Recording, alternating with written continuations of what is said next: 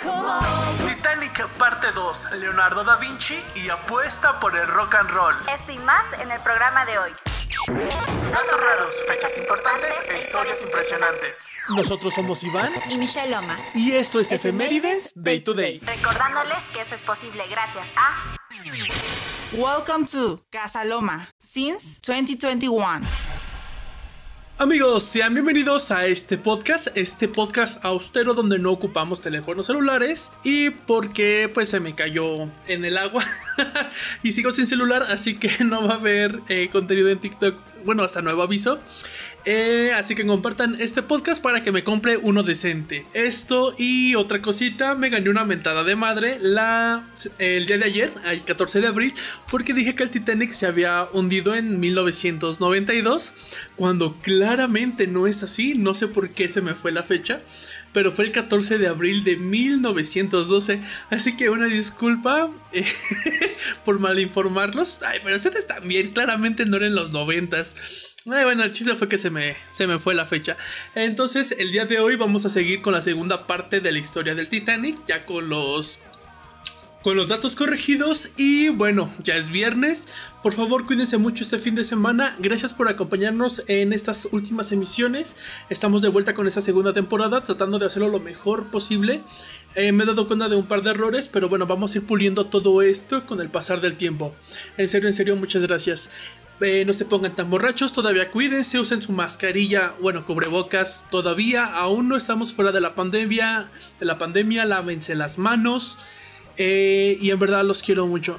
Eh, gracias a todos los nuevos seguidores, todos los que ah, subieron desde el principio. Y esto es lo que tienes que saber del día 15 de abril.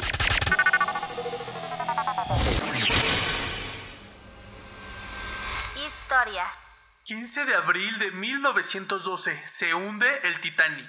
El incidente del iceberg apenas se notó a bordo. Algunos pasajeros solamente sintieron una ligera vibración, otros contemplaron con más curiosidad que temor el paso del gigantesco hielo, del que se desprendieron varios fragmentos que acabaron en la cubierta, y con los que incluso algunos estuvieron jugando o bromeando sobre si añadirlos a su whisky. Las lámparas de cristal tintinearon y algunos objetos cayeron de unas pocas mesillas de noche. El extraño y breve sonido que se produjo mientras el hielo rajaba el casco unos 5 metros por debajo de su línea de flotación no provocó inquietud. Aunque Smith fue informado rápidamente, no se empezaron a tomar medidas de rescate hasta unos 30 minutos después del encuentro, cuando el ingeniero Andrew confirmó con números exactos que al Titanic le quedaban dos horas escasas de vida sobre el agua. Y es que si el barco hubiera chocado de frente con el resultado del gran impacto, todo el pasaje se habría despertado e inmediatamente habría tomado conciencia del peligro que corría. Las tareas de evacuación podrían haberse acelerado, sobre todo teniendo en cuenta que en los 20 botes salvavidas no cabían todos los pasajeros. Pero el pánico no estalló, hubo algo de ilusorio en esa primera hora, durante la cual algunos pasajeros estuvieron bromeando con lo que sucedía. Nada ni nadie les indicaba la gravedad de la situación, y la orden del capitán, tal vez cuestionable, pero en algún modo descabellada, fue evitar el pánico a toda costa para no empeorar las cosas. Si es que las cosas, claro, hubieran podido empeorar. Hubo pasajeros que ni siquiera creyeron posible que un barco insumergible se pudiera hundir, y se desentendieron hasta de ponerse el chaleco salvavidas que los camareros empezaron a repartir. El hecho de que se pidiera a la orquesta que se amenizara la oída sin duda aumentó la sensación de que no existía una amenaza insalvable. Como consecuencia de todo este desconcierto, los dos primeros botes que bajaron del Titanic 25 minutos después de la medianoche lo hicieron a la mitad de su capacidad. Error tras error se estaban abocando a la muerte a cientos de personas al compás de los acordes de la orquesta, la cual con toda entereza siguió tocando piezas musicales hasta el final. Tanto el capitán Smith, casi inoperable debido a lo afectado que estaba, como el ingeniero Andrew usaron megáfonos para intentar que las lanchas regresaran y llenarlas por encima de su capacidad, pero los que estaban lejos no volvieron a la distancia a la que se hallaban. Ellos debieron ser los más conscientes de que el Titanic, con todas sus luces encendidas, empezaban a estar más dentro del agua que fuera, en especial a proa. Nadie se iba a acercar para ser engullido como el resto del pasaje que aún quedaba en el barco o arrastrado por el efecto de succión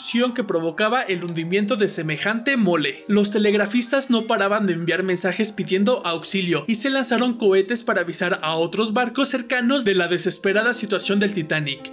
Esto se suma a otras deficiencias que se han apuntado, como la falta de binoculares en los puestos vigía, que al parecer solo pudieron contar con su vista enturbiada por el frío. Sin embargo, todas estas consideraciones tienen mucho de especulación. Sabemos que la tripulación hizo todo lo posible para advertir a otros barcos de la tragedia e incluso se utilizó el reflector de señales para emitir un mensaje en código Morse, porque varios pasajeros aseguraban haber visto la luz de un barco no muy distante. A las 2 y 5 de la madrugada se arrió el último bote y el pánico transformó la encarecida tranquilidad vivida hasta ese momento en un drama sobreacogedor. En menos de media hora más de mil personas iban a morir sabiendo que no podían hacer nada para evitarlo. En ese espacio de tiempo debieron de vivirse escenas de un espanto inimaginable del que carecemos de testimonios. Es importante recordar que todos estos datos provienen de supervivientes, de gente que abandonó el barco antes de que el pánico y la muerte cercasen a los que no pudieron escapar. Se registraron actuaciones heroicas y comportamientos más que reprobables. Hubo quien se negó a subir a las barcas sin la persona amada, quien se vistió de mujer para que le dejaran entrar en el grupo de los que podrían salvarse y quien prefirió mirar y hasta degustar un buen brandy en vez de ayudar. Cientos de relatos sobre esas dos horas y media de angustia prueban lo inescrutable de la condición humana. De los tres principales responsables del Titanic que iban a bordo, el propietario, el ingeniero y el capitán, solo Ismay salvó su vida. Y el precio que pagó por esto fue enorme. El resto de su existencia quedó amortajado por la repulsa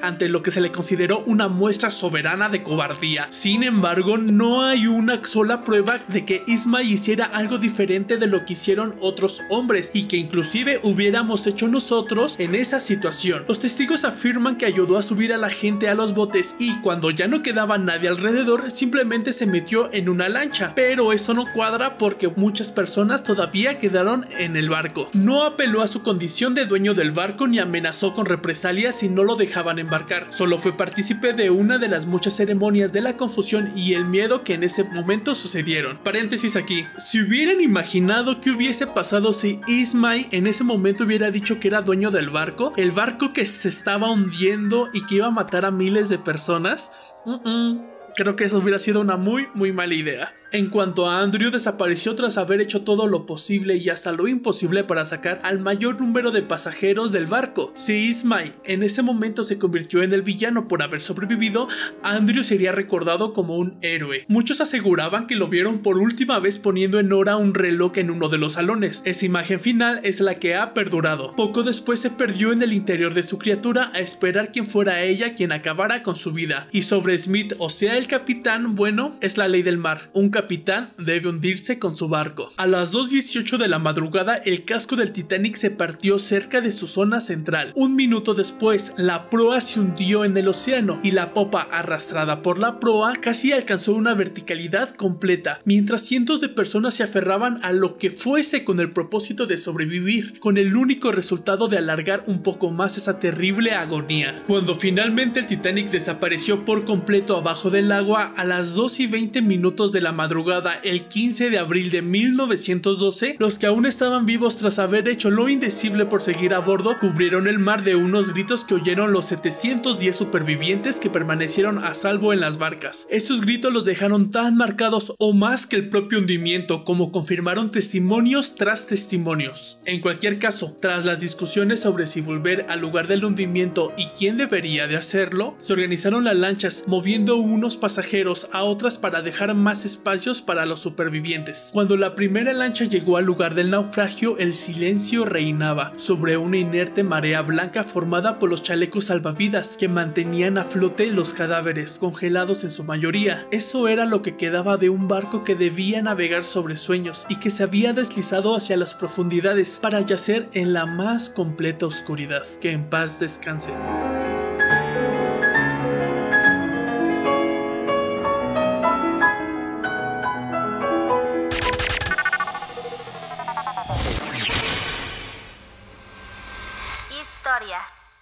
15 de abril de 1452 nace el gran genio italiano del Renacimiento, Leonardo da Vinci. Y estos son algunos datos que desconocías sobre este maestro. Esta sección es traída para ti por Welcome to Casa Loma since 2021. Un apellido real. Como nos referimos a él, Da Vinci, la verdad es que Leonardo no tenía un apellido, no al menos como lo pensamos en el sentido moderno. Da Vinci literalmente significa De Vinci, o sea, su ciudad natal. Leonardo nació fuera del matrimonio. Sus padres eran Serpiero, un rico notario florentino, y una joven campesina llamada Caterina. La madre de Leonardo se casó con un artesano poco después de su nacimiento, o sea que era un hijo ilegítimo. Tenía 12 medios hermanos del lado de su padre. Ellos eran mucho más jóvenes que él y tenían poco contacto. Dada su genialidad, puede sorprender saber que Leonardo no recibió una educación formal. Aprendió los conceptos básicos de lectura, escritura y aritmética, pero gran parte de su profundo aprendizaje llegó a una etapa posterior de su vida. Por ejemplo, el latín, que era el idioma de los académicos en ese momento, lo aprendió en gran medida por su cuenta. Por otro lado, Leonardo ya era un treintañero cuando las matemáticas avanzadas, un tema que le apasionaba, entraron a su vida. Aunque Leonardo es considerado uno de los mejores pintores de todos los tiempos, su producción artística fue relativamente pequeña. De hecho, solo hay unas 17 obras sobrevivientes que se le pueden atribuir definitivamente.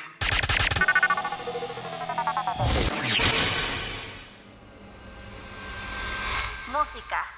15 de abril de 1966 nace el baterista Pedro Andrew. Es conocido por haber sido parte del grupo Héroes del Silencio durante toda la trayectoria de este mismo, de 1984 a 1996. Y en ese momento estamos escuchando la versión de Héroes del Silencio de la canción Apuesta por el Rock and Roll. Larguémonos,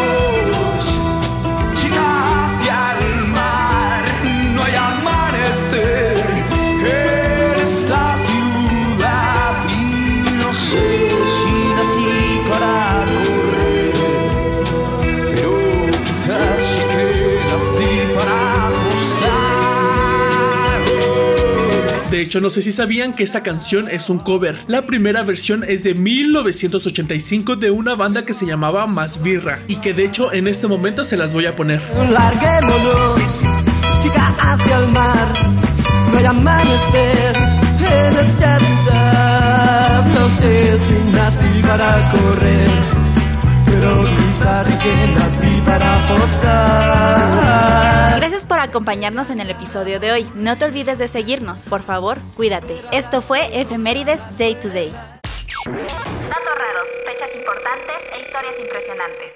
Nosotros fuimos Iván y Michelle Loma, recordándoles que esto es posible gracias a Welcome to Casa Loma since 2021.